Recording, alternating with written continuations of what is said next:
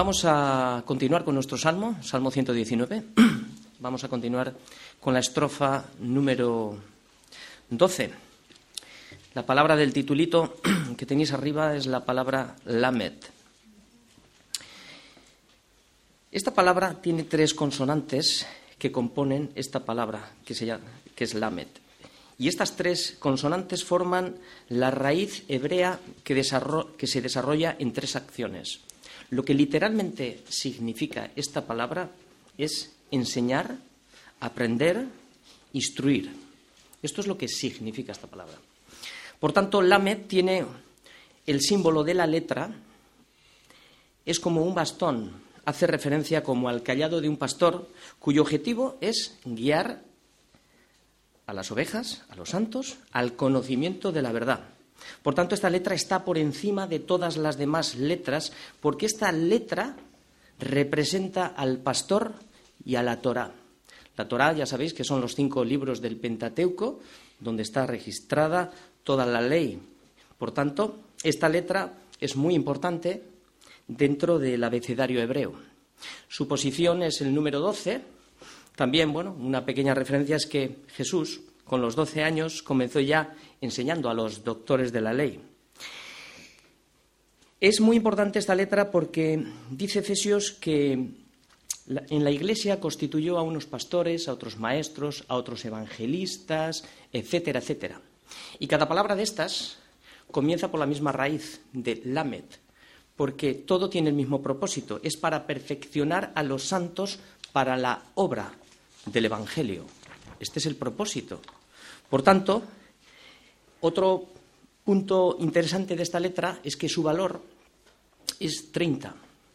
Y esta eh, es la medida que el pastor, el que está enseñando la Torah, mide al alumno. O sea, es una medida que es como llegar a la estatura de un varón perfecto. Por eso Lamed está por encima del resto de las demás letras. Y como dice Efesios, hasta que todos lleguemos a la unidad de la fe y del conocimiento del Hijo de Dios a un varón perfecto a la medida, esta es la medida, a la medida de la estatura de la plenitud de Cristo. Esto dice Efesios 4:13. Así que esta es la medida, a la medida que tenemos que llegar. Muy alta, ¿verdad? Nos queda muy, muy lejos. Muy bien, pues vamos a empezar. Vamos a leer todos los versículos desde el 89 hasta el 96 y luego continuaremos versículo a versículo. Dice así, para siempre, oh Yahvé, permanece tu palabra en los cielos. De generación en generación es tu fidelidad. Tú afirmaste la tierra y subsiste. Por tu ordenación subsisten todas las cosas hasta hoy, pues todas ellas te sirven. Si tu ley no hubiese sido mi delicia, ya en mi aflicción hubiera perecido. Nunca jamás me olvidaré de tus mandamientos, porque con ellos me has vivificado. Tuyo soy, Sálvame, porque he buscado tus mandamientos. Los impíos me han guardado para destruirme, mas yo consideraré tus testimonios. A toda perfección he visto fin. Amplio sobremanera es tu mandamiento. Hoy más que nunca necesito tu palabra, más que nunca, porque solo esta, tu palabra, permanece para siempre.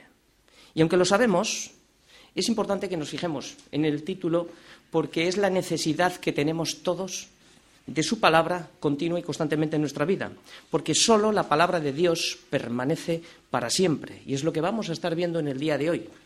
Vamos a empezar versículo a versículo y vamos en el primer versículo vamos a ver la eternidad de la palabra en el versículo 89 que comienza diciendo para siempre, oh Yahvé, permanece tu palabra en los cielos. Lo que vemos aquí es que David comienza diciendo cuatro cosas interesantes. Parece que ya las sabemos todos, ¿no? Pero es importante puntualizar porque yo creo que vamos a sumergirnos un poquito en esta profundidad de la palabra. Y la primera pregunta que hace es, ¿de quién es la palabra? La primera pregunta que le hacemos al texto, ¿de quién es la palabra? La palabra es de Yahvé. Él es el autor. Él es la palabra. ¿Dónde permanece la palabra? Lo vemos en el versículo. La palabra permanece en los cielos. La tercera pregunta que le hacemos al texto es ¿de dónde viene toda la palabra? Todos sabemos que toda la palabra desciende de lo alto, desciende de los cielos.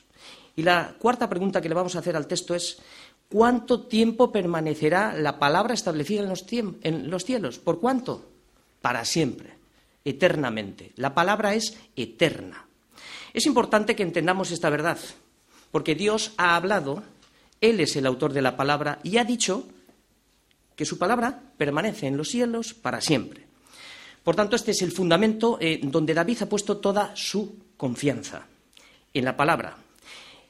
En la palabra es la base de su fe. La fe de David no está soportada en sentimientos, como no debería de estar soportada la nuestra, hoy siento y mañana no siento. No está soportada en las buenas obras, no está soportada en las señales, sino que es una fe objetiva que se soporta únicamente en lo que Dios ha dicho. ¿Dónde está soportada tu fe en el día de hoy? Hay mucha gente que vive de espaldas a Dios y lo único que quiere oír de Dios es que Dios es bueno, que Dios ama a los hombres y que ha dado a su Hijo para que todo el mundo, no para que todo aquel, sino para que todo el mundo se salve. Y como es bueno, nos perdonará. Esto es lo que quiere oír todo el mundo. Y lo que se predica en muchas iglesias. Pero nadie quiere oír, nadie quiere oír lo que la palabra dice en la otra cara de la moneda. Dice, pues, que si Dios es justo, o sea, si Dios es bueno, pues también es justo, porque no puede ser bueno sin ser justo. ¿O no sabéis que los injustos no heredarán el reino de los cielos?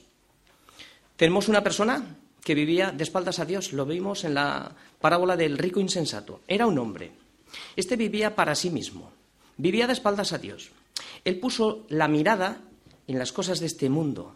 Él se esforzó y ordenó durante toda su vida, paso a paso, organizando su vida, ampliando sus graneros. Él preparaba, se, preparaba por la mañana, por la tarde y trabajaba, ¿no? Él confiaba, fijaros, confiaba en su juventud cuando era joven, trabajaba. Confiaba en el poder de sus manos, que era lo que le daba el trabajo según él.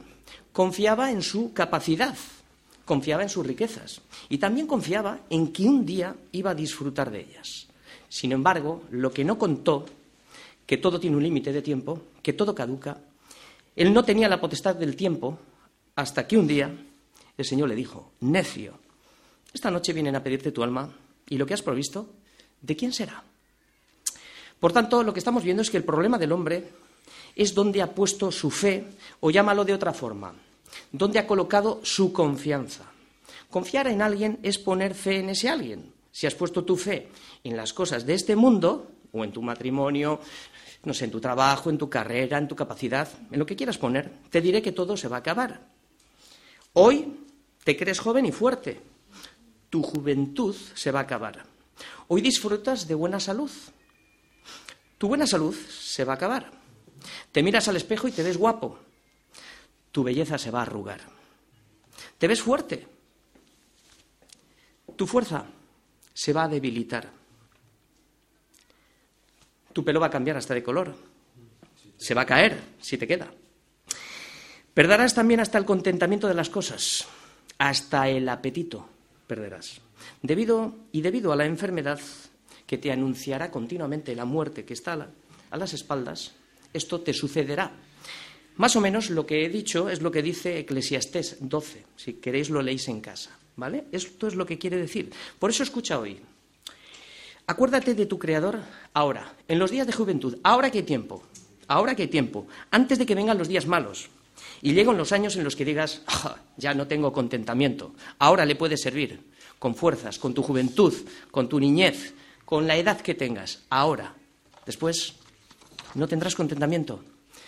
Nos pasará como a muchos que hice hace 20 años, lastimándote o latigándote continuamente por qué no le servía a Dios, por qué no lo hice. Ahora puedes. La palabra está para amonestarnos. Por eso digo, qué bueno es oír que la única esperanza de vida es Cristo. Qué bueno saber que la palabra de Dios permanece para siempre y permanece en los cielos.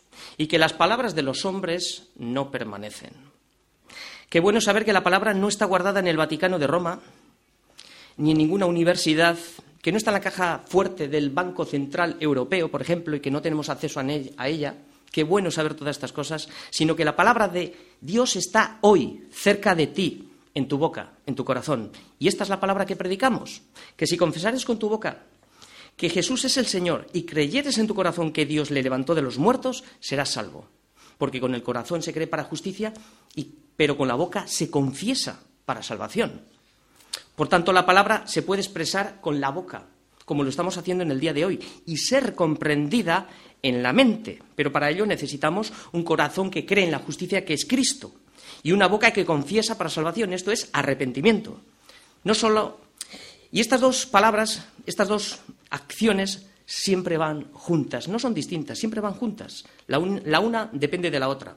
Por eso van juntas, arrepentimiento y confesión. Que la palabra permanezca en los cielos establecida para siempre nos garantiza que esta palabra no está en manos de los hombres. Qué buena noticia. Nos garantiza que no está sujeta al sistema de valores de este mundo, que no pasa de moda, que no cambia, que no se adapta a los tiempos, sino que está fuera de tiempo, pero marca todos los tiempos. Qué bueno. Por eso, si tu fe hoy está sostenida en la palabra que permanece para siempre, te diré que tu fe, si no está, si no está ahí, te diré que tu fe no permanecerá mucho tiempo. Caducarás igual que caducan los alimentos en su fecha y te darás la vuelta. Porque la fe no es un sentimiento ni una emoción. La fe es algo objetivo que únicamente se sostiene en la palabra. Y si permaneces hasta el final en la palabra, hay una promesa. Hay una promesa que te garantiza que serás salvo. Porque solo el que permanece en su palabra hasta el fin, éste será salvo. Por eso, ¿dónde hemos puesto nuestra confianza? Hoy es un día, como otros días, para mirar esto. ¿Y quién es este que permanece hasta el fin? Primera de Juan 2.17 nos dice que el que hace la voluntad de Dios permanece para siempre. No es venir a la iglesia, no es hacer todas las cosas que evidentemente son el fruto de haber creído y de habernos arrepentido. No, no, no, no. Es estar continuamente haciendo la voluntad de Dios. El inconverso lo que le pasa es que cuando muere lo pierde todo. Hoy es un día para mirar en dónde hemos depositado nuestra fe. ¿Está tu fe depositada en la palabra de Dios que permanece para siempre? ¿O está depositada en el sistema de, valores de este mundo? Y tú dirás, ¿y qué del que no viene a la iglesia o el que a veces viene? ¿Y a ti qué? ¿Y a ti qué? Ven tú, sígueme, dice el Señor. Ahora vamos a ver, primeramente, David ha visto, ha contemplado que la palabra es firme donde tiene puesta su vida, su esperanza y su confianza. Ahora vamos a ver cómo se manifiesta la palabra de Dios, cómo es la fidelidad de Dios en el versículo siguiente, que es el versículo 90. Y dice David, de generación en generación es tu fidelidad. Tú afirmaste la tierra y subsiste. Lo que estamos viendo aquí es que Dios es fiel y su fidelidad es para siempre. ¿Cómo se manifiesta su fidelidad? Su fidelidad se manifiesta, como dice aquí, de generación en generación. ¿Por qué es Dios fiel? Porque Dios no es un hombre como tú, como yo, que mienta ni hijo de hombre para que se arrepienta. Él dijo y no hará, habló y no ejecutará. Dios no es como tú, como yo. Y aunque nosotros seamos infieles, que tenemos la capacidad de, de ser infieles, él permanece fiel, porque Él no puede negarse a sí mismo. Mira, alguien que no es fiel siempre está cambiando de opinión. De hecho, todo va cambiando. Los sistemas de moralidad, las exigencias, etcétera, etcétera. Ves que lo que antes era blanco ahora es negro. Sin embargo, la palabra de Dios no ha cambiado en absoluto para nada. Dios no ha rebajado ni una coma, ni una tilde de su palabra. Él dijo hace cuatro mil años aproximadamente que la paga del pecado es muerte. Y hasta el día de hoy la gente se sigue muriendo. Y los millones de tumbas dan testimonio de que Dios es fiel y no ha cambiado su palabra. Antes, sea Dios veraz y todo hombre mentiroso. Por tanto, lo que vemos en el mundo es que el hombre se esfuerza mucho por vivir muchos años. Pero a pesar de todo, el hombre sigue muriendo, porque Dios no ha cambiado su palabra porque Él es el mismo de ayer, de hoy y por los siglos de los siglos. Por eso podemos estar seguros que su palabra permanece para siempre y para siempre es su fidelidad. ¿Quién no quiere tener una fe puesta en una palabra así? ¿Cómo se muestra la fidelidad de Dios? Pues mira, la fidelidad de Dios, como acabamos de decir, se muestra de generación en generación.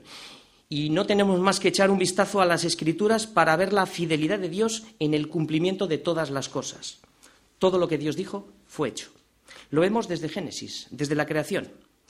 Es lo que David está afirmando, confirmando. Tú afirmaste la tierra y subsiste.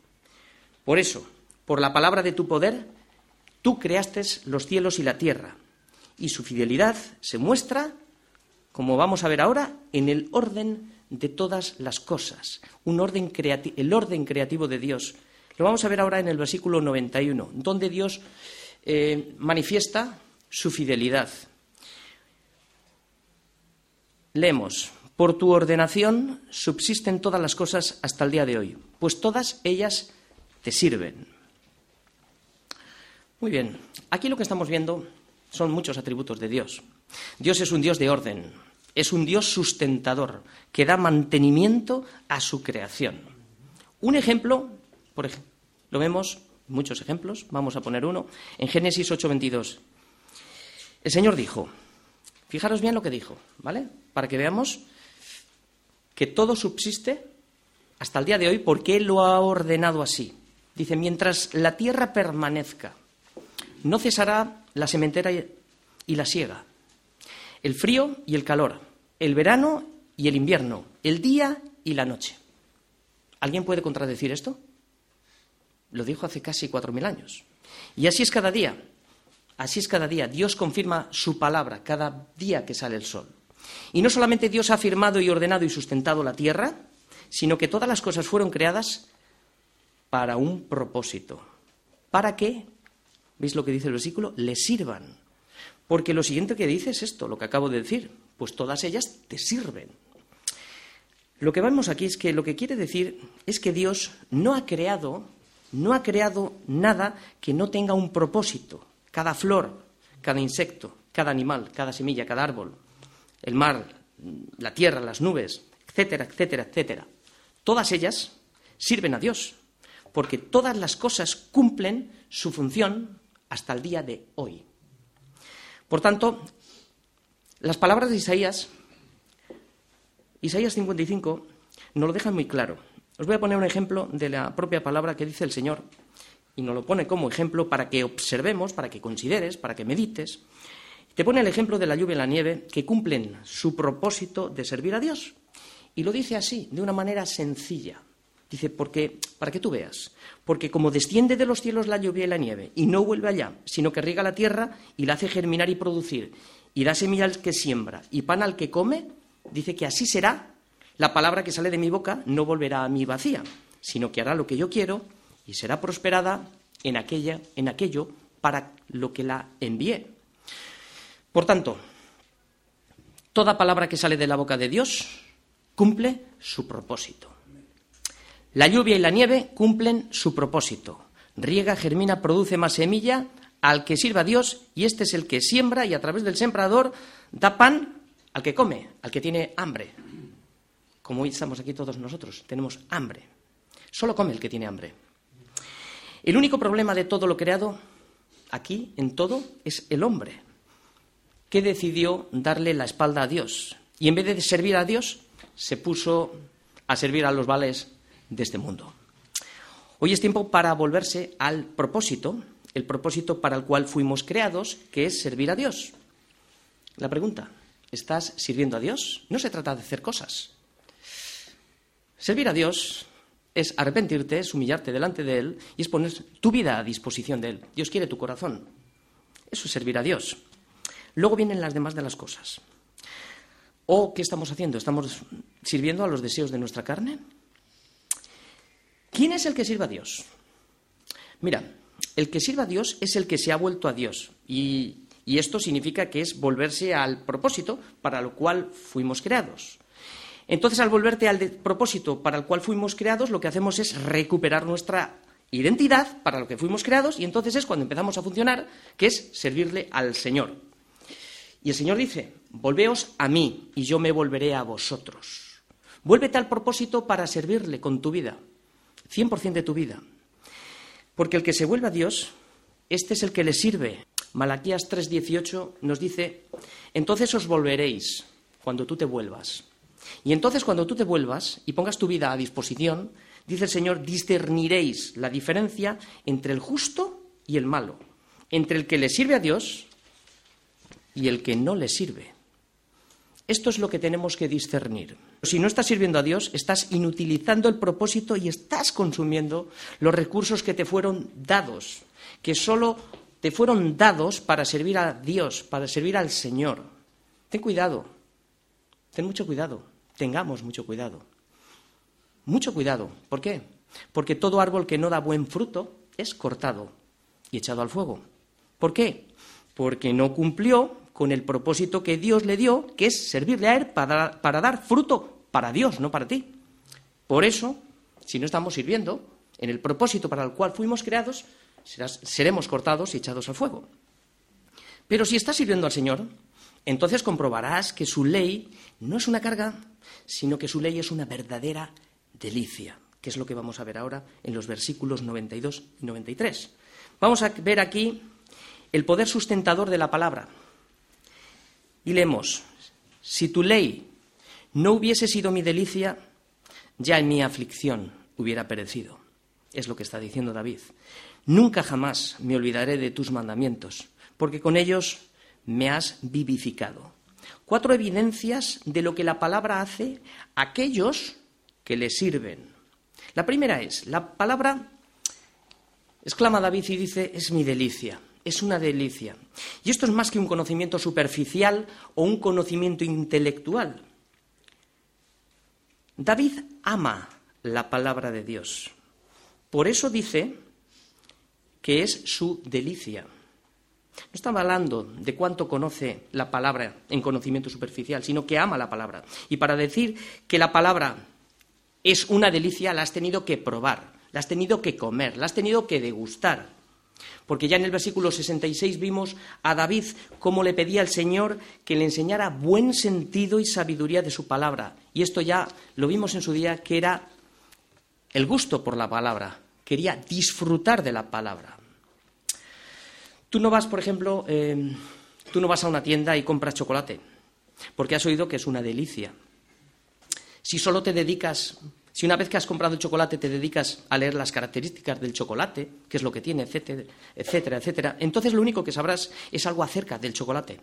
Pero no conocerás el chocolate porque no lo has probado. No sabrás a qué sabe.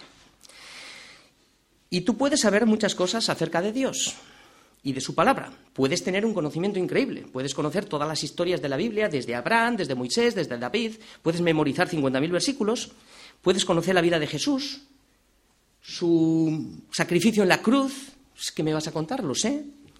Puedes escuchar incluso la predicación que cada domingo el pastor predica y decir qué interesante. Oye, esto no lo sabía y ahora ya lo sé, pero no es suficiente.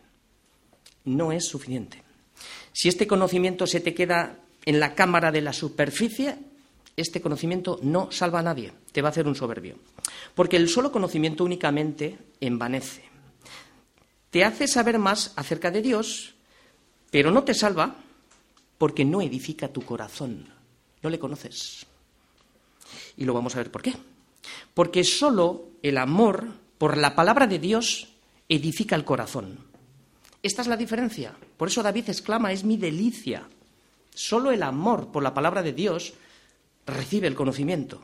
Y es aquí donde Pablo llega al verdadero conocimiento inspirado por el Espíritu Santo diciendo que el conocimiento envanece, pero el amor edifica. Es aquí donde está la diferencia, en una relación de amor, en la intimidad con Dios, cada día, día a día, minuto a minuto, todo el día. Por tanto, a Dios no se le puede conocer, fijaros bien lo que esto es importante, a Dios no se le puede conocer si no es a través del amor. ¿Por qué? Porque fue a través de su amor que Él nos conoció a nosotros. Un amor sufrido, dando la vida por ti, por mí. Un amor que nunca deja de ser porque permanece para siempre. Este es el amor de Dios. Este es el amor que David ha experimentado hacia la palabra de Dios, que se convierte en su vida como una verdadera delicia. ¿Y esto cómo es? Pues escucha bien lo que dice David. Simplemente volver a leer las mismas palabras. Si tu ley no hubiese sido mi delicia, si no hubiese sido mi delicia, si yo no hubiera amado la palabra, ya mi aflicción hubiera perecido, ya no estaría aquí. Por tanto, si a veces venimos a la iglesia y venimos, tengo que, tengo que, te vas a cansar, te vas a dar la vuelta. Si no es por amor, no hay nada que hacer. El Señor quiere que te deleites. Escuchar bien, el Señor no quiere que tú cumplas normas rígidas, no. El Señor quiere que te deleites, que te deleites en su palabra. Porque este deleite es el verdadero propósito de nuestro Señor por el que nos habla. Él quiere hablarnos para que tú te deleites. Por eso dijo, estas cosas os he hablado. ¿Para qué? Para que mi gozo esté en vosotros y vuestro gozo sea cumplido. Para que te deleites en el Señor. Para eso. Este es el gozo que David ha experimentado. Que si su ley no hubiese sido su delicia, ya en su aflicción hubiera perecido. Y vemos aquí la segunda evidencia, que la palabra guarda mi vida. O sea, es decir, como estamos comprobando, esta delicia va mucho más allá de un simple conocimiento, sino que a través de su amor nos aporta todo lo que necesitamos en medio de la prueba para llevar a cabo su propósito en cualquier situación. Él da esfuerzo al cansado, multiplica las fuerzas al que no tiene ninguna. Él lo da. La experiencia de las pruebas en nuestra vida, ¿qué es lo que nos han hecho? Fortalece nuestra vida, fortalece nuestra comunión con Dios. Nuestra fe produce, nuestra fe puesta en su palabra, produce consuelo y esperanza, para que no te olvides, como estamos leyendo aquí. Y es lo que vamos a ver ahora, que la palabra hace que no me olvide, como dice David. Nunca jamás, jamás, dice, me olvidaré de tus mandamientos. El espíritu de la palabra que mora en nosotros nos recordará todas las cosas. Te recordará de dónde te ha sacado y por dónde te está trayendo, para que no te olvides de Dios, porque sabe Dios que el corazón del hombre es perverso y es engañoso más que todas las cosas. Por eso David no puede olvidarse de su palabra, porque fue la palabra la que vivificó su alma, que es lo que vemos. La palabra vivifica el alma. La palabra de Dios tiene vida. ¿Por qué tiene vida? Porque te habla, no está callado. Tiene pies. ¿Por qué tiene pies? Porque va tras nosotros y hoy te ha traído hasta aquí. No es casualidad. Y tiene manos porque te toma de la mano para guiarte. Y tiene ojos porque ve lo que hay dentro de tu corazón y en su amor te lo hace saber. No lo hace saber. Si la palabra te ha vivificado, entonces eres de su posesión. Y entonces, vamos a ver ahora en el versículo 94 y 95, vamos a ver la seguridad al buscar su palabra. Leemos en versículo 94 y 95, aquí es donde David demuestra quién es. Donde se le ve, dice, tuyo soy yo, sálvame porque he buscado tus mandamientos. Los impíos me han aguardado para destruirme, mas yo consideraré tus testimonios. Creo que el punto de la predicación está en este versículo. Primero, David ha considerado quién es Dios. Segundo, David señala dónde ha puesto toda su confianza en la palabra que permanece para siempre. Tercero, ha considerado que Dios ha sido fiel de generación en generación.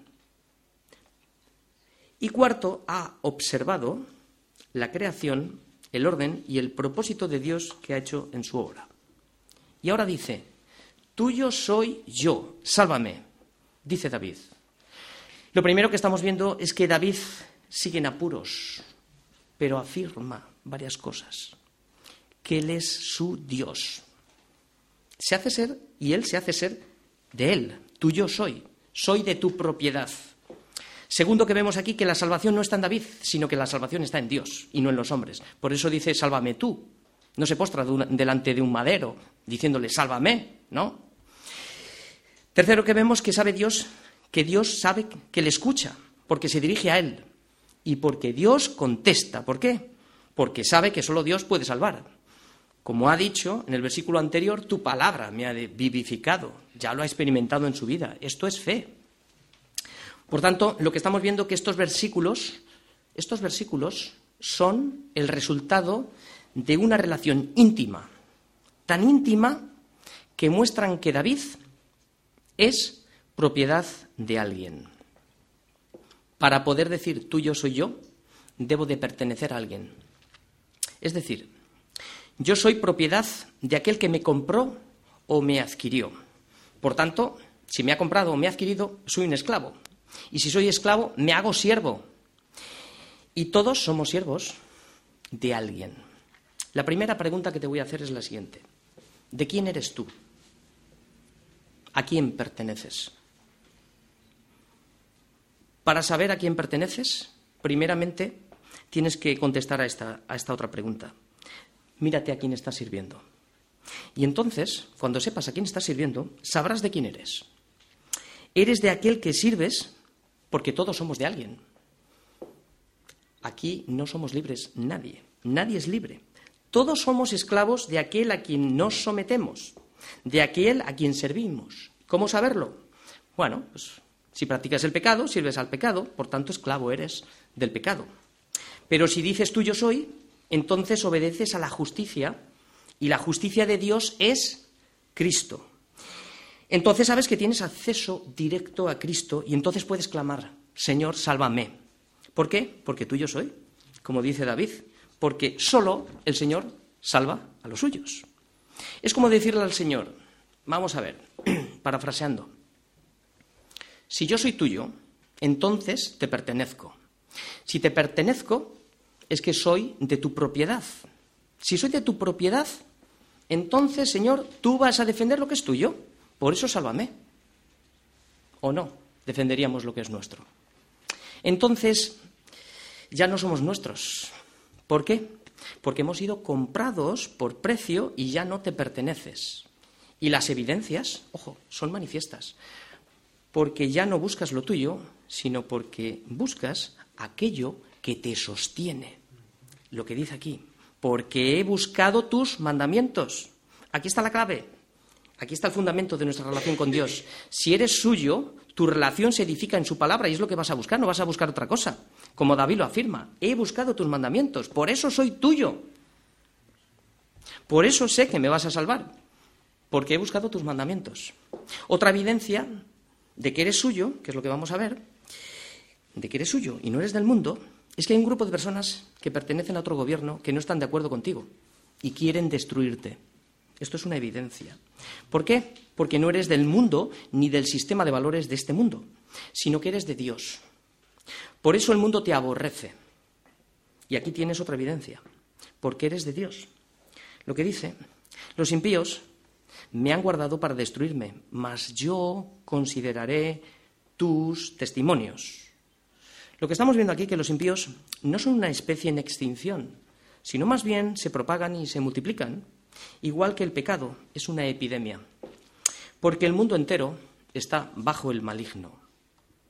El éxito del enemigo, esto es importante que entendamos bien, el éxito de que el enemigo triunfe sobre nosotros para destruirnos, será si consigue su objetivo, que es, escuchar bien por favor, que es, ¿cuál es el objetivo del, del enemigo? Apartarnos de su palabra. Si el enemigo consigue apartarte de la iglesia, de la comunión con los hermanos, de las oraciones, de la escritura, habrá conseguido su objetivo. Y lo que te va a ocurrir es que te va a destruir. Vimos que el enemigo en la anterior predicación, se comportaba como un cazador poniendo trampas en el camino, ¿no? Lo vimos en el versículo 85. Ahora vemos, fijaros bien, a un cazador que no tiene prisa y lo vemos aquí esperando. Dice que te aguarda para destruirte. Él espera hasta cazar a su presa. La clave nos la está mostrando David en su palabra, en la palabra nos la está mostrando claramente. La clave para permanecer en su palabra es, fíjate esta palabra, considerar. la palabra por encima de las amenazas de los impíos. Considera la palabra. Porque si dejas de considerar sus testimonios, si dejas de considerar sus testimonios, es como dejar de escudriñar las escrituras. ¿Por qué? Porque son las escrituras las que dan testimonio del que te puede salvar la vida, que es Cristo. Lo voy a repetir otra vez. Si dejas de considerar sus testimonios, es como dejar de escudriñar las escrituras. Es lo mismo. Porque son las escrituras las que dan testimonio del que te puede salvar la vida, que es Cristo. Por eso, fíjate lo que dice David, mas yo consideraré tus testimonios. Por tanto, ¿qué debemos de hacer? En el día de la adversidad, considera, es lo que dice Eclesiastés 7:14, considera los testimonios de Dios, considera lo que ha hecho en tu vida, considera los tiempos pasados, considera que es fiel, que nunca ha fallado a su palabra, considera eso, porque el enemigo busca el resultado final que viene después de un proceso, después de un proceso. Nunca repentino, siempre hay un proceso. Cuando alguien abandona la iglesia no lo hace de hoy para mañana, hay un proceso. Ya se ha apartado de la iglesia desde hace tiempo, aunque lo veas físicamente. Espiritualmente ya no estaba. Él viene a robar, primeramente, y hurtar. Viene a robar tu tiempo con el Señor. Después viene a matar tu fe. Y después de que ha matado tu fe, lo que te espera es lo tercero, que es destruirte. Es el proceso de destrucción que ataca Mirar dónde ataca. Directamente a la palabra, a la palabra que permanece para siempre, la palabra que te sostiene, la palabra que te lleva al cielo. Ahí es donde ataca, porque Él quiere llevarte al infierno. Si consigues sacarte de la palabra que hace que tu vida se sujete y permanezca para siempre, habrá conseguido su objetivo, te habrá destruido. Vamos a terminar con el último versículo y vamos a ver la perfección de la palabra. Y dice así, Dice así David, a toda perfección he visto fin. Amplio sobremanera es tu mandamiento. David, recordando un poco, comenzaba esta estrofa afirmando que la palabra de Dios permanece para siempre. Luego David ha mostrado la fidelidad de Dios de generación en generación. Después David ha mostrado el poder de la palabra, creando, ordenando y sosteniéndolo todo. Y finalmente David ha mostrado el propósito de que todo lo que ha sido creado ha sido para servir a Dios, para darle la gloria a Él. Si tú no estás cumpliendo con el propósito para lo que fuiste, para lo cual fuiste creado, estás en rebelión contra Dios. Esto es lo que dice la palabra. Pero si tú estás cumpliendo con el propósito que es servirle, esto es darle la gloria a Dios en todo lo que haces, en ti y a través de ti, hoy puedes decir, tuyo soy yo. Hoy puedes clamar al Señor, sálvame. Hoy puedes reclamar las promesas que Dios tiene para sus hijos. Tú puedes decirle al Señor, renueva mi vida para que te siga sirviendo en tu propósito. Esto es la voluntad del Señor. Por tanto, David ha visto que toda perfección tiene fin. Por eso es necesario, es necesario, sabiendo esto, que lo que requiere urgencia, o sea, diligencia, no seamos perezosos, sino que seamos fervientes en espíritu, como sirviendo al Señor.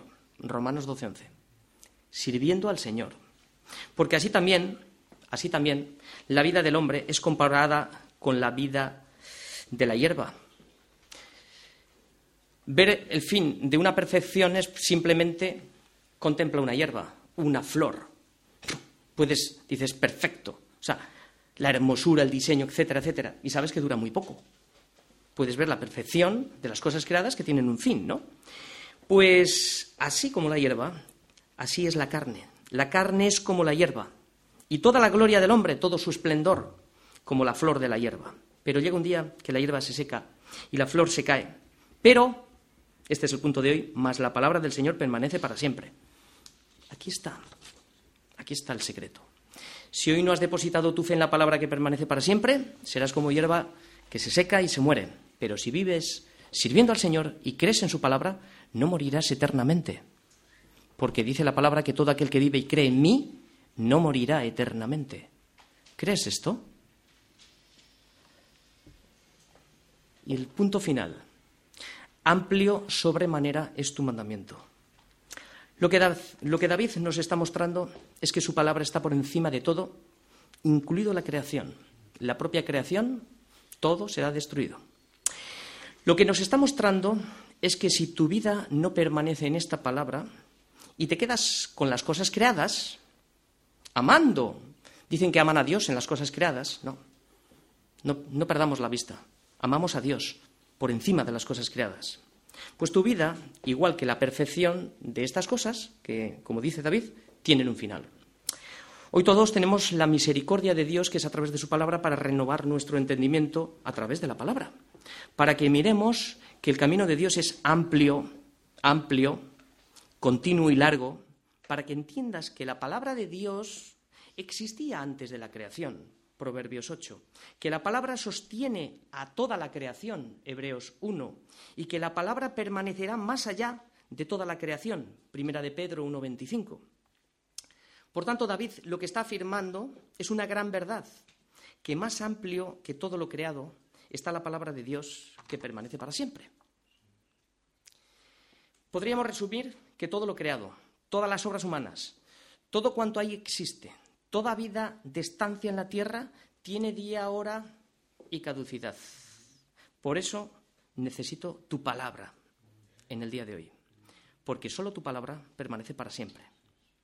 Pero si todavía no te has arrepentido, considera esta verdad, porque esta verdad es absoluta e inmutable. Vuélvete al Señor, el cual será amplio, amplio en perdonar, porque amplio, y sobremanera es su mandamiento. Amén.